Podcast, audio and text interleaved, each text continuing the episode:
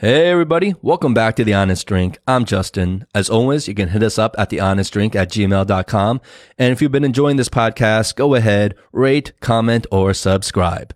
Now, today, this will be the last episode of 2019. That's right, the last episode of the year. And due to the holidays and Chinese New Year coming up, we're going to be taking a short break next month and kick off the new season of this podcast in February. So stay tuned in February for when we return with a whole new lineup of episodes and guests.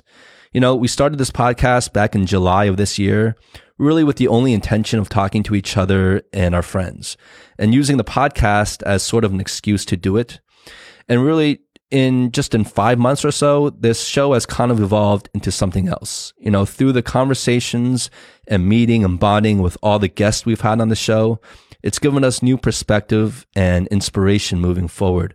So I just want to take this time to thank everyone who has tuned into this podcast and all the great friends and guests who have participated and shared, oftentimes very personally, on The Honest Drink.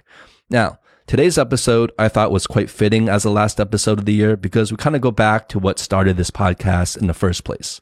And that's Aric, Howie, and myself talking to each other about the things that stress us out. We talk a little bit about insomnia, coming to terms with age, seeking adventure, trying new things, improvising, and the fear of public speaking. And many of these, as you may tell, tie right into the themes of why we actually started this podcast. And also, just as a note, when we recorded this episode, we didn't know we were going to be taking a one month break right after. So when you hear us say next week, what we really mean is next episode. So thank you all. See you soon in 2020. We're all going to come back better than ever. And without further ado, episode 24, here we go.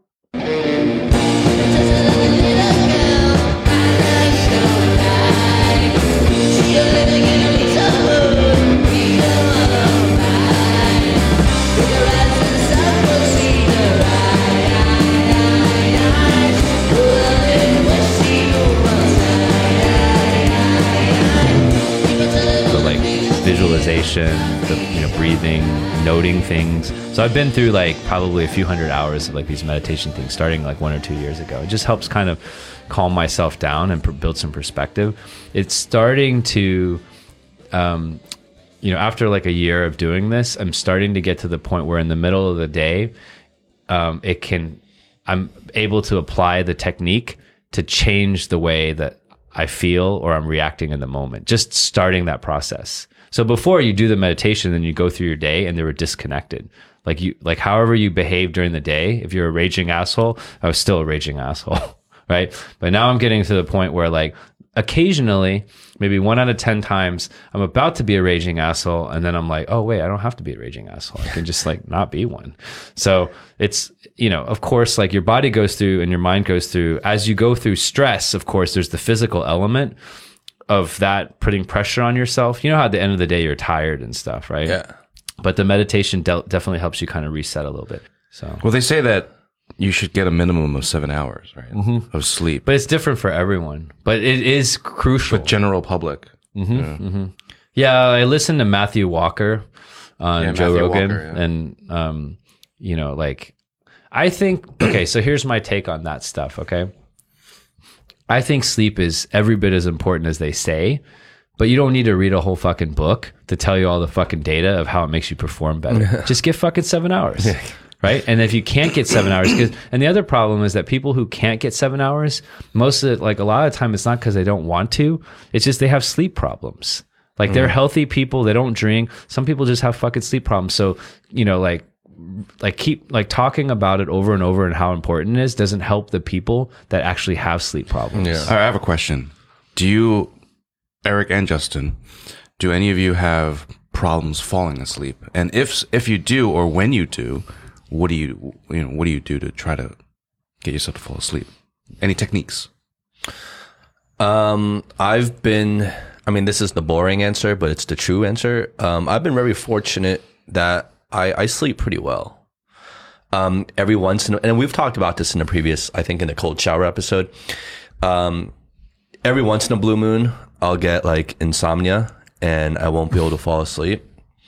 But for the most part, I don't I don't usually have a problem. So I've been very fortunate. I feel like the people who consistently cannot fall asleep um, or have insomnia, things like that. Like I feel really sorry for them because I, because even the few times that I get it, the rare times that I get it, it, it it's it's horrible. It's like suffering because it's like, and the next day is is is just shit. So I can't imagine like having that on a daily basis, you know, and also having responsibilities, like important responsibilities to take care of the next day. I mean, that's just that's just a really shitty position. So yeah, I mean, I, I can't really speak too much on it because I, I get pretty decent sleep. What about you, Aric? I same same as Justin. Wow, you guys are so lucky. Same as I'm like you know like I said I'm I'm I'm super lucky and I do feel sorry. I do have you know friends that um, get a little bit of insomnia, but like you don't really know their lives. You don't know the stresses that they're going through. You don't. They may have you know certain ways of their habits. Like you just don't know. So it's hard to say what's causing it, but I do feel really sorry if you know you're trying to do everything, you're living a healthy lifestyle, and then you still have that you know type of issue. I'm generally like if I if I work out and I had a full day, like when I get to bed, I just pass the fuck out. I'm like done. Yeah, You know what I'm saying? So I think part of it is just like, um, you know, if you, I guess you just have to keep yourself like busy every day, right? With like healthy stuff, like healthy stuff, like keep yourself busy, try to be productive, you know, exercise every day, um, go to bed at the same time. It sounds like a cliche, but if you like, if you wake up early regularly, you have shit to do. Then you need, you know, like it's harder to wake up when you don't have shit to do. If you have shit to do, you wake up, you go through the day, you bust your ass, right? And then by the end of the day, you're fucking tired, and then you just conk out. That's pretty much. yeah, but shit just pops up too. Like for example, like the the the times that I do get insomnia and I can't fall asleep are usually um, times when I'm thinking about too many things um, that are kind of stressing me uh, right before I fall asleep. Right. And usually, usually if it's things that have, that I've known throughout the day and I've been taking care of throughout the day, it's usually okay. But it's usually things like that pop up last minute. Like I'll get a text like an hour before I go to sleep or whatever, right? Something like that. And, and, you know, something has gone wrong or some shit has happened or there's, you know, whatever, something that's giving me stress. And because it's already kind of late, I can't really work on it too much. But, be, you know, I can't like really call people. People are sleeping and I can't really get it handled. All I can do is think about it and think about how I'm going to tackle this the next day. And that, that kind of stress is usually what, um, makes me not able to hmm. fall asleep. But it's only like when it pops up, like Yeah. more or less last minute. And then now, like now, I have to like devote all my energy to strategizing and thinking hmm. about how I'm going to handle this. Hmm. Versus something, it can be the same thing, but if it had happened earlier in the day, like let's say earlier in the afternoon or in the morning, I would have had that time already to um, come up with a plan or kind of digest it a little bit. So it's different. Yeah. That's that's for me. How about you, Harry? Because I know you, out of the three of us, you're the one Yeah, that has uh, probably the worst quality of sleep. yeah, definitely. Um, I mean, there's for me when I when I have trouble sleeping, um, I, I have two techniques that I that I like to use, uh, depending on the reason why I can't sleep. Well, one is like you said, stress. If I'm really stressed out, there's a lot of things on my mind, uh, work wise or whatever. So it usually is about work. Um, and usually what happens is I'm just cycling through my mind what I have to do. Right. So tomorrow I got to do this. I got to do that. I got to do this. I got to do that. I got to remind myself to do this and that and blah, blah, blah, blah, blah.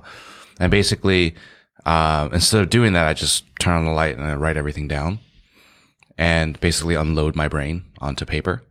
And that usually helps. Uh, so that's one. So you get your thoughts onto paper. Yeah. And even, it, I mean, even works like, like away from work. If, if I'm just starting, if I start thinking about things, right, I just start writing it down and then, and basically letting myself like subconsciously know I'm going to handle it tomorrow, you know, that kind of mm-hmm. thing. Don't think about it now, that kind of stuff. The second technique is counting backwards. So this is just more of a general if I just can't sleep and, you know, it's just nothing really specific going on in my life and it's just, just can't sleep. Then I just count backwards. And usually the, the boredom of counting counting the numbers. Um, So how how high do you start first? Like from 100? From 100. Yeah, so I start from 100, I start going backwards. And usually what happens, I'll start noticing is when I get to around 80 something, um, I'll forget that I'm counting. And then, So like 20 numbers. yeah. And then, and like, I, I, I kind of like half fall asleep. You know what I mean? Mm. And then I, and I reset. I'm like, oh, fuck, uh, 100, 99, Mm-hmm. 98. And I start going again. And next thing you know, it's like, I, I'll conk out. Like usually that, those two techniques help me. So is this is this like how often are you not able to fall asleep and you have to apply these techniques? less these days. Um, it was it was more when I was unhappy with what I was doing. You know, a couple years ago. Um, but yeah, these these years, it's it's it's a lot So a lot more rare. so even though you're you're busier now than you were before and you have more responsibilities, but because you're on a very clear kind of career path where this is what you know you want to do, it, it's actually less stressful on you. Yeah, yeah. Even Um, though there's a lot more work it's, and it- no, responsibility. it's it's equally stressful. I get you know I get stressed stressed out, but it's not like a negative stressed. It's it's just stress. It's just I have a lot to do. Mm-hmm. you know, you know, I have a lot of responsibilities, and you know when a project comes, depending on the scale of the project, you know. but it's not that stress like, oh, where am I going with my life? You know, it's like not the stress where- it's not that existential st- stress. Yeah, it's like yeah, yeah. I had that one, the existential stress of you know why am I even putting up with this, and two is also the stress of not knowing how to do something, you know, or like I'm not, I'm not, I'm not, you know, I guess like for example, directing and stuff like that. I know how to problem solve. I know the approaches on how to do something. You know, even if I don't or I've never done it before, I can figure it out. You know, and I'm confident. But then in my previous role, um, I would think that, you know, managing people in the PR world is just not something that I am into or am extra skilled at, you know? And so when I have to face issues with that type of job role, um, yeah, I get stressed because it's like, it's not something I'm kind of like attuned to, you know? to thrive at doing. So yeah, so I get that type of stress. It's a different type of stress. That's interesting. I mean, not to get off topic here, but can we expand on that thought? Because when you said that, it makes me think, well, most people walking around living this world are not doing something that they enjoy doing necessarily or are passionate about doing. Most people are in a job because it pays the bills and it's a job they can get and you know they're there. They're not extra passionate about it or necessarily even happy doing it. And so that's kind of I mean that could be a huge indicator or a huge cause of what is really kind of stressing people in general, Yeah. I guess in society maybe about that purpose, mm-hmm. person's purpose is has to be in tune with what they want to do. Yeah, because if, you have a stressful job and or you, you you have a lot of responsibilities in whatever field you're in, and it's not something that a you're very confident in in your skill set or or in yourself in general, or b you just have no interest in it and you're just sort of doing it to do it, then yeah, this type of stress is it, it, sucks. You know, it's it's not a good one. but if you're doing something that you enjoy, or you're doing something that you're that you you feel like you're good at, or whatever, then I think I think it's a different type of stress. I think it, it really mentally. I mean, I can see the difference in the way it, it affects my mind and body. You know, this type of stress. Well, is that at that point? Is just maybe just pressure, not stress? I mean, is that one of the same pressure and stress, I mean, yeah, or is it just semantics? You yeah, know? yeah, yeah, exactly. I mean, both have it, you know. Yeah, I mean, it's, it's not like I'm doing it like a I'm like a sales guy on a, in a store, Mm-hmm. you know, like roaming the floor trying to sell some clothes. I mean, I probably won't be having that much high level stress because the the responsibility is not as high as someone. I mean, if, you know, if, if you're a you know director of a department, you know, and you're responsible for all these people and and you know you know company, then you have different type of responsibilities. So, Howie, let me ask you: currently, right Yeah. now in your life, what would you say is the single biggest source of stress in your life right now? Mm, I think the it's just uh, just continuing my growth. I think about that a lot. So again, like like what you said in the cold shower episode, it's like more future. Yeah. You're like your future. Yeah, Like where your future is headed. yeah, yeah, yeah. Really? That's like Yeah. your single most. All right. That stresses me out because it's because you know I'm, I guess I'm sensitive about my age, and and when I got back into this field of filmmaking, yeah, Well, you felt like you you got back in it like too late, like yeah, late. I should have that I should have kept with it So that really eats at you, even though there's nothing me. you can do about it now. all the time. Hmm. Yeah, yeah. Based on where you are in your filmmaking profession, what had you started from the very beginning? Like, how much younger would you be?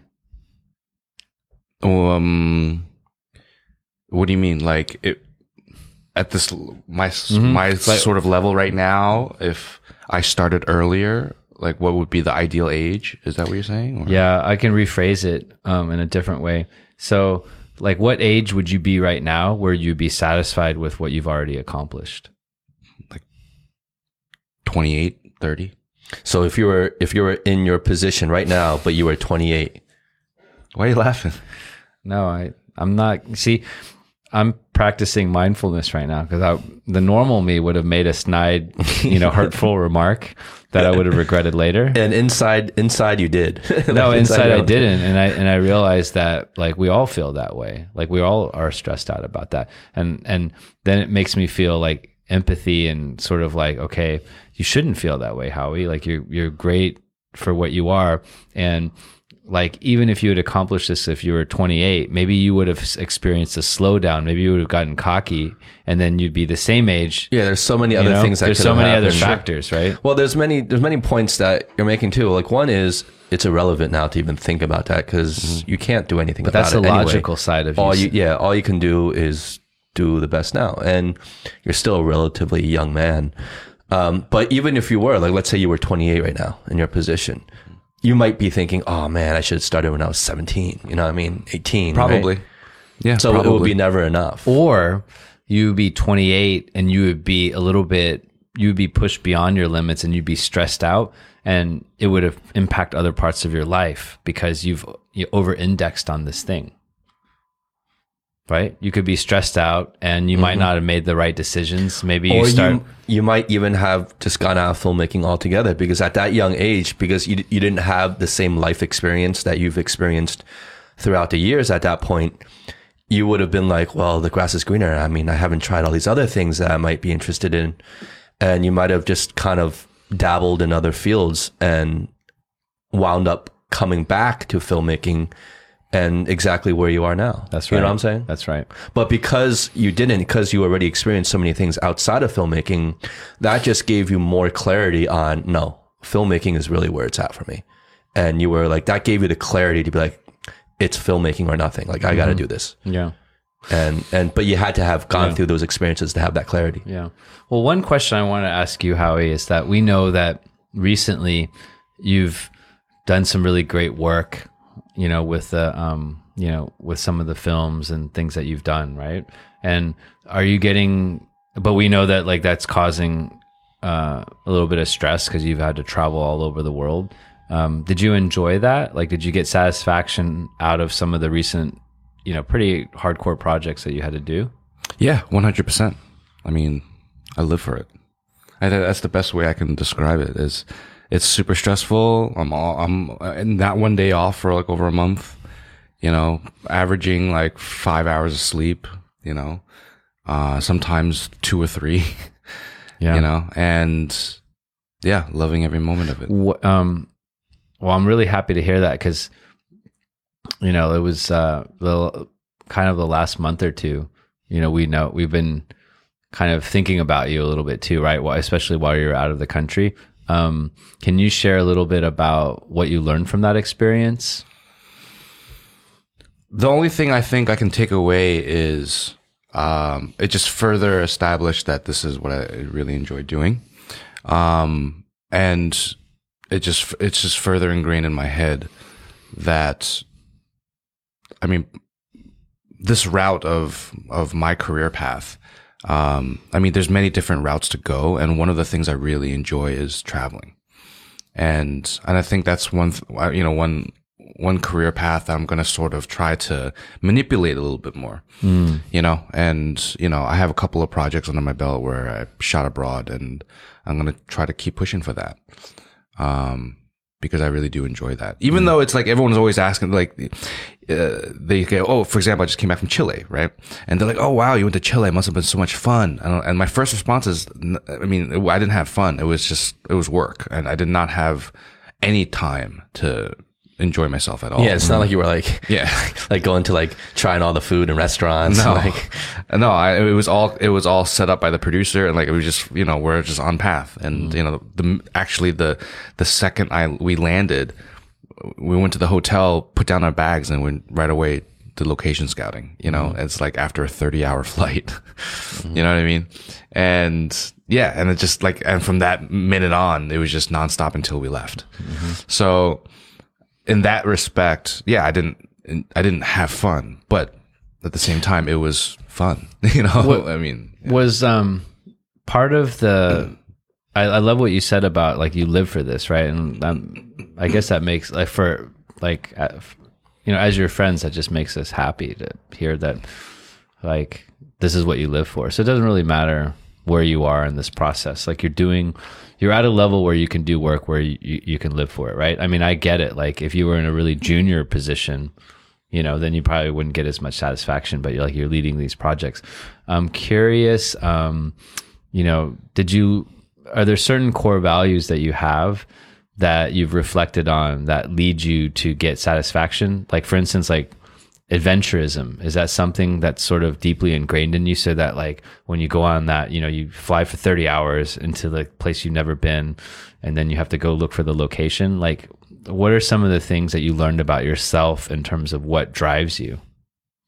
Um yeah i think you, you kind of mentioned something that i realized which is this whole adventure side of myself. Mm. um I, I never really thought about it that way, but I do like.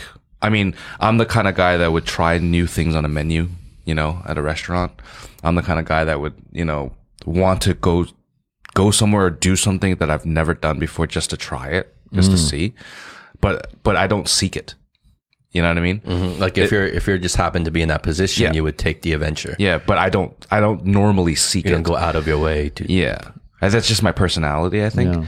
But you know, for example, these type of trips, um, yeah, it was just like I, I saw myself, you know, head first running into, like even like uh, uh being on the cliff. Like I'm I'm afraid of heights, but you know, I'm the one that runs right to the edge, and everyone's like, "Whoa, whoa wait, wait, wait, wait!" I'm like, "No, no, no, no, no, no, don't worry. I, am not gonna. I'm afraid of heights. I'm not gonna like jump or anything. I'm not gonna go too close." But then I started, you know, getting to the edge and like crawling to the edge, and just to do it, you know what I mean, mm. and hang my feet off. And even though I'm afraid of heights, even though it, I'm, I was like shaking, but I just like to put myself in situations that I've, you know, I've never done before and just to do it. That's then, really, I, I can relate to that.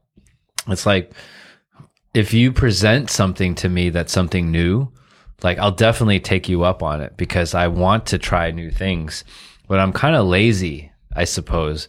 And so I sometimes like, and I was, you know, we were talking about this a little bit earlier, like meeting new people. And it's kind of like, I wish I had more um, natural motivation to go out and seek things that I've never done before, like mm-hmm. proactively, like be the guy that be like, Hey, let's go try this out. Mm-hmm. And be more 主动. Yeah. Be more proactive, right? Yeah. Like 主动, proactive. And, um, but yeah, definitely like if there's something, you know that's presented to me that option like i'll take it right and so i think like what are the things that we can do to get out of that mode where we're a little bit more adventurous knowing that we enjoy mm. adventure because a lot of people you put them in a situation and they will enjoy it, but they don't take that first step sometimes. And I think a lot of successful people are the ones that somehow are able to reprogram themselves to take that first step and to go on the adventure and then they experience things. We know we're going to enjoy the adventure within reason. However, sometimes we don't actually, um, you know, take the initiative or are intentional about creating adventures for ourselves. I think it ties into everyone's individual um, level of risk tolerance um, and and analyzing things. I mean, like if you're the type to like overanalyze things, I think that's when you you you don't take as many adventures or risks.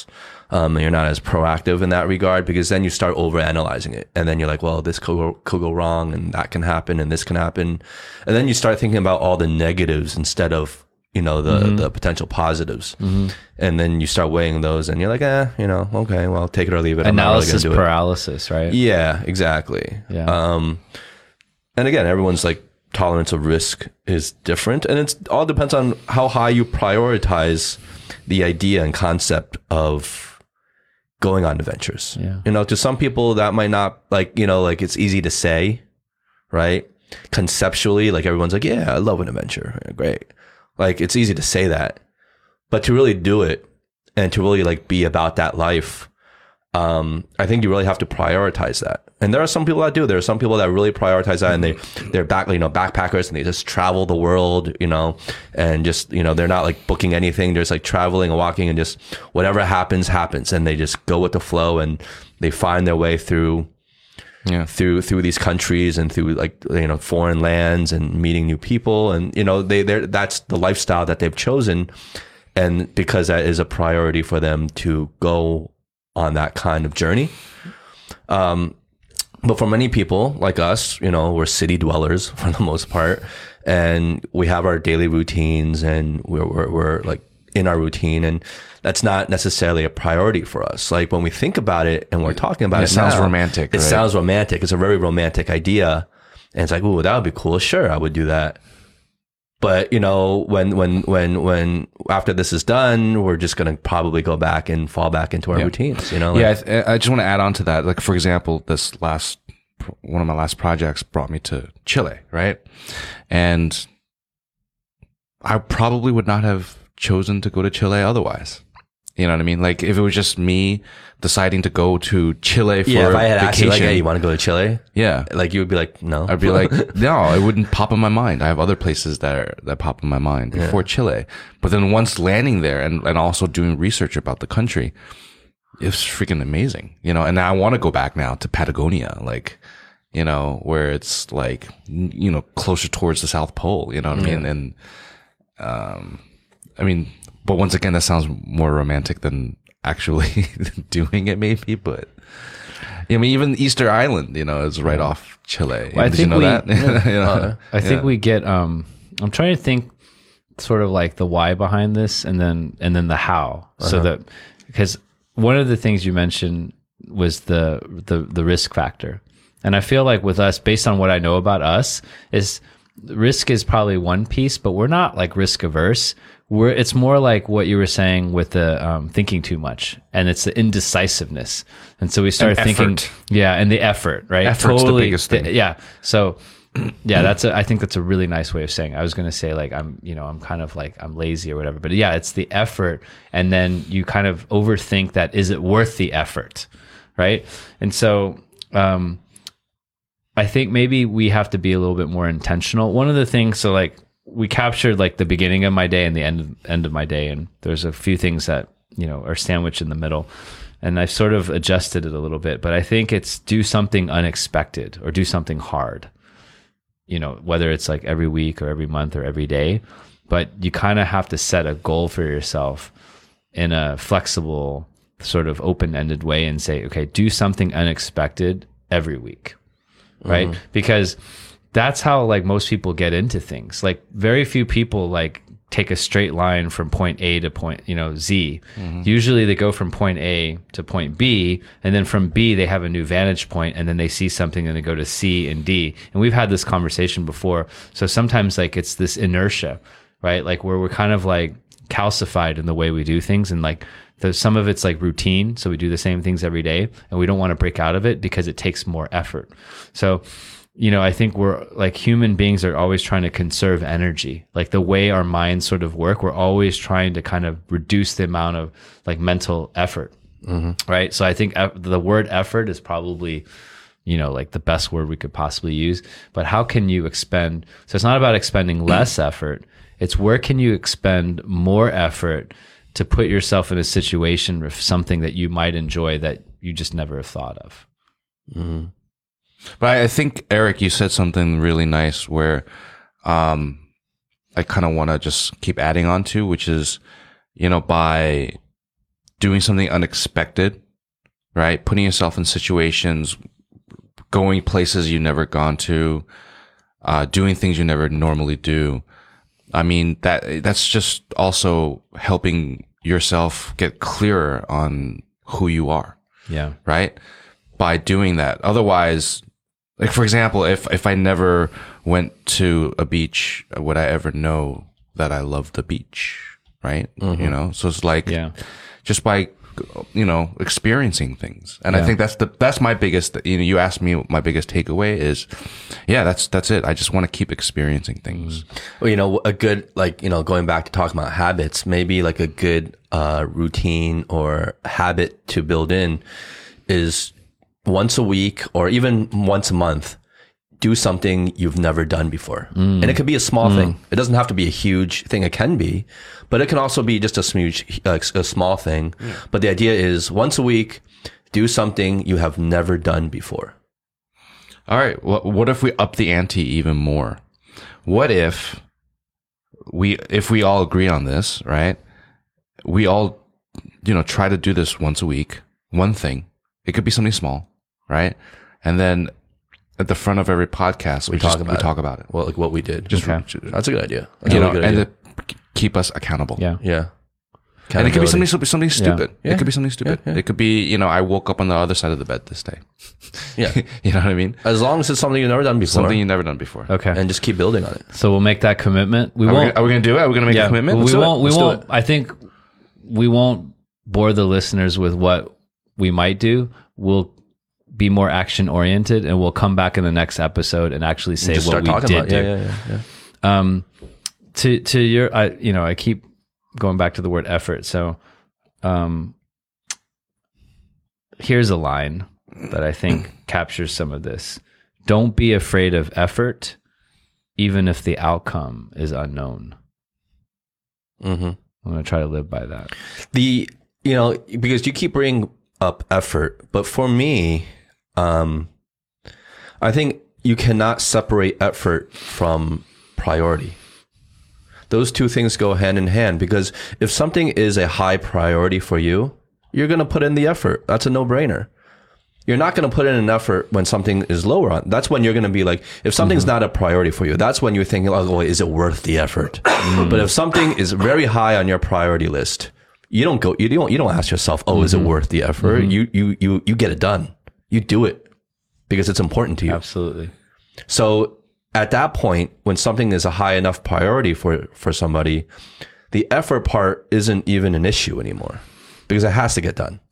You're going to do it. yeah It's only when something's kind of like in that middle, like, you know, kind of, you know, few rungs down where it's like, it's not a high priority, but it's not a terribly low priority either. It's just kind of middle of the road. Then you're like, oh, well, is it really worth the effort Yeah. to do this? Well, if you really wanted to do it, you wouldn't be asking Yeah. yourself that in the first place. and and sort of i think that's a great point because what we what we are doing normally though is because things that we haven't done before we don't know what to expect so we don't prioritize it because we're not sure of what the outcome is and so we actually are not willing to expend the effort for this thing because we don't know what outcome it's going to happen. Yeah, we're- we don't know thi- what's gonna bring yeah, us. and it's like like oh no, that's going to suck. To your point, we start coming up with this negative narrative, right? And so it's like we never tried it before, so then we find a million reasons to say this thing will suck. However, to your point, if we prioritize and say the act of actually experiencing something new, whether it's good or bad, is in itself an experience that will help us grow, then we'll prioritize it. So we prioritize the mindset rather than any expected outcome. The uh, the do something principle. Exactly. Yeah. Do something from uh, Mark, Mark Manson. Manson, That's yeah. right. That's right. Yeah. I mean that's that's a great principle. I mean that that that is truly of all the things I've read this year, um, that one chapter in his book is probably uh, something I find the most compelling. Yeah. Is that do something principle? That's right. Because I, I believe in 100%. Yeah. It's not, you know, it, it becomes where the very act of just doing something is the reward, is the, is the, uh, is the outcome, Yeah. is the, is the goal. Yeah. And if you live by that, then you keep progressing. And if you think just by doing something, whether the result of that doing something comes in a success or a failure, just the fact that you did something is already a success and is already progress, then you're always, you're never really failing, you know, That's right. I guess, in the grand scheme of things. I don't know. But for you, Aric, what would be going back to stressors then? Like, what would be your primary source of stress these days? And have you found that your routine that you've been uh, trying to be consistent with has that helped? It's a question that I want to take back to myself. Um, and you know, I think it's it's difficult to answer, like, um, you know, in a simple way Yeah, because, but it is a question that we should all ask ourselves, and our goal, our intention is to be clear about what the answer is. Like, if you can answer the question of what stresses you out, then you can do something about it. So I, Yeah. I think we don't actually ask the question. So like we don't think about it, and so you know we kind of go through our routines, and then we are stressed out and we're not happy, but we're not intentional about asking the question what actually stresses you out, right? Um, I think you know what Howie was saying. I mean, you know, they're they're. I, I- I feel the same way, right? Like everyone, regardless of where you are in your career, you're probably a little bit stressed out about where you are compared to where you think you could be. It's kind of like quite. I think the most human people- condition. yeah, most people feel that way, right? No Yeah. matter where you are. The 28 year old that is doing the stuff that Howie's doing now, he's stressing out, you know, like you said, um, about not doing things, you know, that he could have done before, right? Um, but I think on a more just like practical level, um, what stresses me out is like not being prepared, you know? So, like, you know, having a meeting or needing to do something where I could have just like prepared, but I procrastinated. And then I got to a point where I have to just pull shit together like in the moment. And hmm. I have the capability of being able to pull stuff together like pretty quickly, but it's fucking stressful. So like improvising. Yeah, improvising, right? And it's almost like there's some people that are really bad at improvising, so they just can't Yeah. because they like don't have an they, option they- yeah it's not an option or they have the fear of improvising.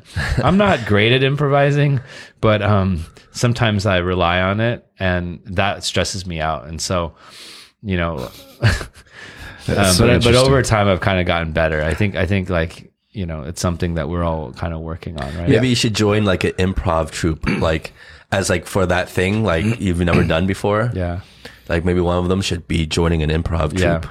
and just do it in Shanghai. Just go like, just do like those improv improv shows. Well, I've thought about that Improv comedy. because you know public speaking and presenting and and and doing that. Like I think every it stresses everyone out, right? Like like what um what did Mark Twain say about public speaking? I'll, I'll have to find that quote, right? But he had this really really great quote. Quote. It's like something like there are people who are either deathly afraid of public speaking or they're lying about being deathly afraid of public speaking, right? And so, like, if you can measure my body vitals in a presentation, like, uh, you know, oftentimes, like, you know, people comment like, "Hey, you seem really chill, like super calm, like that was pretty smooth." Like inside, I was a motherfucking Mount Vesuvius, right? It was like, It's so interesting because I really, you know, Aric, I, I really, I would not have thought of you to be like that. Like, I would think of you as the type that would be overly prepared, you know, overly rehearsed.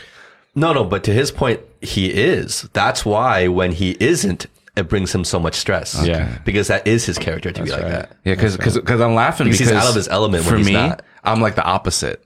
Like I thrive on like improvising and just like being in the moment. Yeah. Oh, yeah? Like when I do presentations, like I hate it because uh, I, I get stressed too.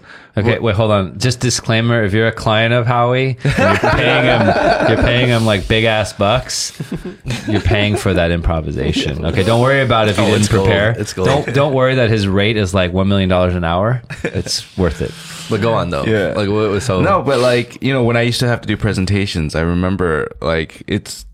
I, I know that if I rehearsed, I went through it. I you know I I'll know all the talking points. I know I'm a horrible public public speaker. You know I'll be I'll be much better if I practiced, but I just don't do it. And then I'll just walk right in, you know, and then be, and then I'll glance at the slide and just fucking wing it. You know? Are you stressed at all when you have to do that? Yeah, I'm not. A, yeah, of course. Yeah, yeah. I just, but that's why I just put myself in that situation. Yeah, and I tend to be okay. But why? Like like if you can prepare, why not then? I don't know. It's all. I, I don't know. You just rather not prepare. But I think okay. So f- for these days now, um, I, I these type of situations are a bit less, and I also think being more experienced and older, I think I just know what to talk about. hmm You know what I mean? Well, because you're knowledge, because you're, you have confidence in the knowledge of whatever you're talking about. Yeah, I think that's what it is. So you have a lot, you have like a lot in your repertoire to pull, pull from, from exactly because you're very well versed and you know exactly what you're doing. So it's like, oh, I don't need to prepare because I'm ready for any questions because I know this stuff like the back of my hand. Anyway, I live and breathe it. yeah, Yeah, I get that. yeah. I think that's a difference. Yeah. So, but then, but then that you can't really be stressed by that. Like being stressed, like Aric says, like when you really don't know and you have to like just like fucking pull shit out of your ass and just hope it sticks. I mean, that's when it gets really stressful. But when you really know what you're talking about and you, but you have to improvise based on what you know. You know, I just thought of this like I don't had this mental talking image of like you pull shit out of your ass, and then on the off chance that you pull out like like like a crepe. Like or like a piece of foie gras, like it's like you pull shit out of your ass and it doesn't stink. Oh, okay, yeah, okay. I, I I wasn't quite getting that analogy. I was getting, He was being very literal. I was getting very pulling visual. things out of the ass. like foie gras. Yeah. Did you say crepe at one point? yeah, I couldn't think of anything tasty like a pancake, crepe? like like a clean pancake. Um, anyways, You lost me, man. yeah but i think i think like you know we all have fairly high standards and so when you're really putting yourself out there like in a um, a public presentation with an audience right like that's your reputation on the line that's people's like image of you and so for me like when I'm kind of improvising, there's that it's it's it's two sided. One is like not totally, you know, being 100% prepared.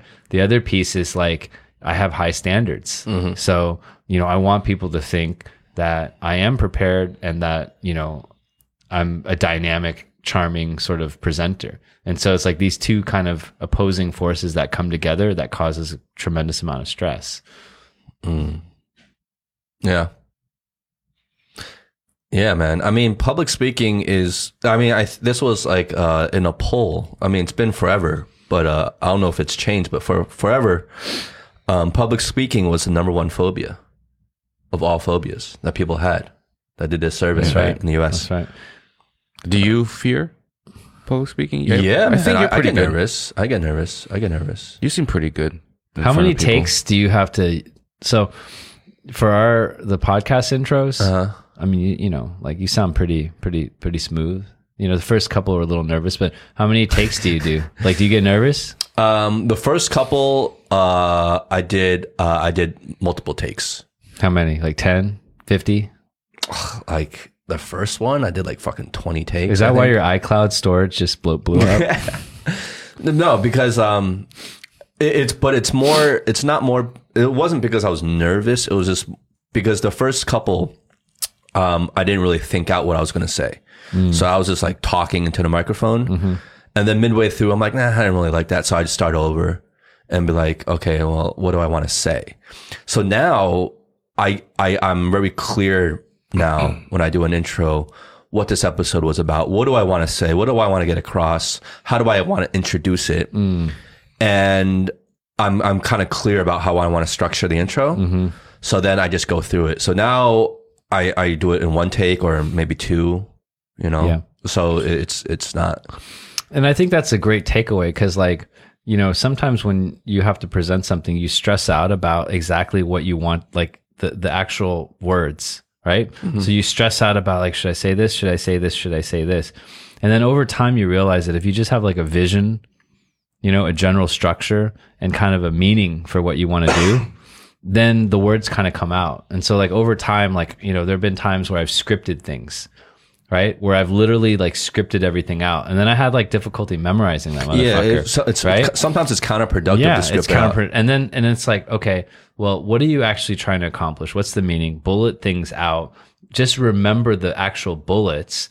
Like we are, we've spent our whole lives speaking. It's not like this is like I'm not like a baby and being like, you know, this is not my first word. Mm-hmm. I've spoken a lot of words in my fucking life, right?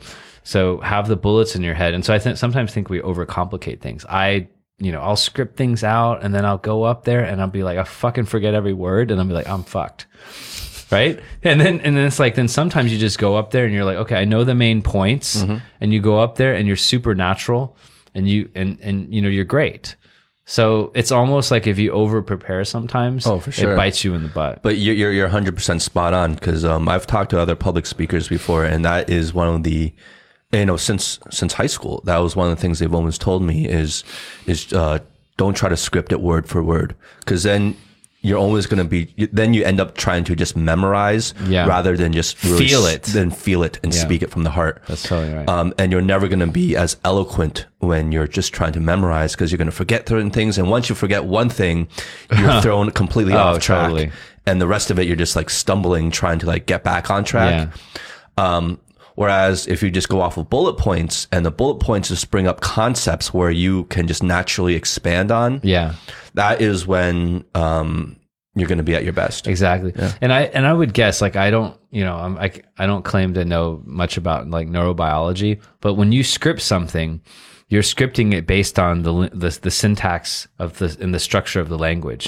When you do bullets, you're actually just following the synapses in your brain, right? So like like so you're basically just activating the pathways that are already in your brain. So one thing leads to another and then things feel really natural. Whereas if you script something like your brain is capturing and storing that in some kind of database and if any kind of like relationship in the database breaks down then you're fucked right? Then you don't really know what's going on and then you lose the sense of where you are. Mm-hmm. Yeah, absolutely, absolutely. I mean, that's the thing with with with um, public speaking. And that's the thing with the intro because the intro isn't really an accurate thing because I have full autonomy over it and I'm recording it here. So if I don't like something, I can just redo it. But when you're put on the spot in public speaking, it's that one take. There's only that one shot. You know what I mean? And it's live and all eyes on you. So it's a whole different animal when you're when you're doing it. But what stresses me out the most is when you have to bullshit your way through. You know, because when you when you know what you're talking about or you you're coming from a place of like truth and knowledge, then for me it's it's not stressful much at all because I can just flick that switch and just start talking it's like telling it. the truth versus um Trying to make up lie. lying Exactly. and then you know and then and then trying to appear like you're telling the truth because if you're telling the truth no one can fade you. Like if a cop comes and says like you know what did you do yesterday?